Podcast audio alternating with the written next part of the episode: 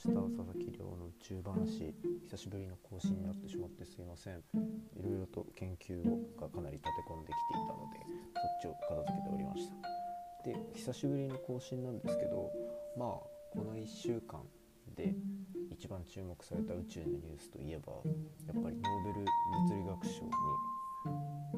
ブラックホールの研究者3名が選出されたところが大きいかなと思うので、話について少し触れておきたいなと思います。で、えーと、今回ノーベル物理学賞に、えーと、を受賞するにあたった3名の方っていうのが、えーと、1人の方が、えー、となんかノーベル物理学賞ってこういろんな人にこう与えるけど一応重みみたいなのが決まってるらしくてで、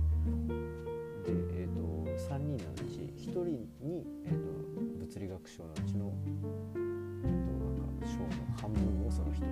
で残りの4分の1ずつを、えっと、2人の人に与えるっていうような感じになってるそうです。でその一番功績が認められた、まあ、ノーベル物理学賞半分受賞みたいな感じになった人っていうのが、えっと、ペンローズさんということでこの方はあの、まあブラックホールがどういうふうに形成されるのかとかブラックホール自体が、物質星が自分の重力である限界以上の大きさになると潰れてブラックホールになるっていうような特異点理論というのを作ったのがこのペンローズさんっていうのでその理論を完成させたという功績に対して、えっと、ノーベル物理学賞っていうのが今回授与されたという感じです。でもう一人もう2人の、えっと、ゲンゼルさんとですけどこのお二方っていうのは私たちがいるこの天の川銀河の中心にすごい重い超質超超大質量ブラックホールっていうものが存在することを観測的に明らかにしたっていうところの功績が認められて今回えー、と受賞に至ったということです。そうですね。えっ、ー、と私たちこの太陽系にいてその太陽系っていうのは天の川銀河っていうのに属してるんですね。でその天の川銀河っていうのは、まあ、星がたくさん集まってるものが渦巻き状になってるもの。でまあそのあの夏の夜空を見上げた時とかに見えるあの帯状の濃いところっていうのはそのぐるぐる回ってる星たちを横から見てるみたいな状態なんですけどそのまあ真ん中にその渦巻いてる真ん中にじゃあ何があるんだっていうとこの超重いブラックホールっていうのが存在するっていうのを発見したのがこのお二方の研究になります。それどうやって見つけたかっていうとまあ銀河の中心の方向をにあるたくさんの星を全部観測してあげると。で全部観測してあげてそうするそいつらの星の動きっていうのを調べてあげますね。そうするとまあ普通にえっ、ー、と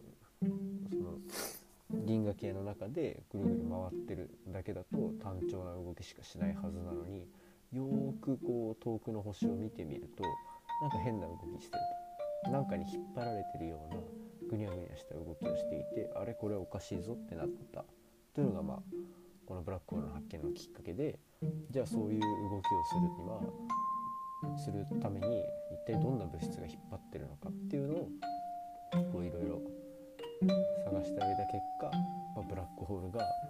銀河の中心にあるんじゃないかっていう話に落ち着いたっていうことですね。なので私たちは実はなんかブラックホールってすごい馴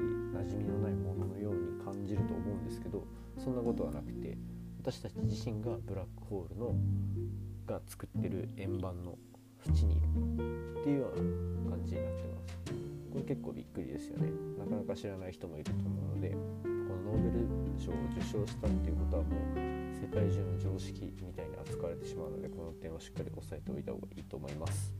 まあ、こんな感じで今日は久しぶりの更新でしたがノーベル物理学賞でブラックホールの研究が、えーと、とノミネートされましたっていうのを今回紹介しました、まあ、こんな感じでですね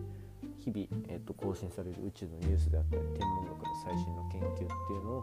インスタグラム等で発信してますので是非そちらもご覧いただけると嬉しいです。インスタグラムのアカウントはりょうアンダーバーアストロです。RYO アンダーバー ASTRO です。ぜひフォローよろしくお願いします。概要欄にリンクも貼っておきます。それじゃあまた頑張って更新していきます。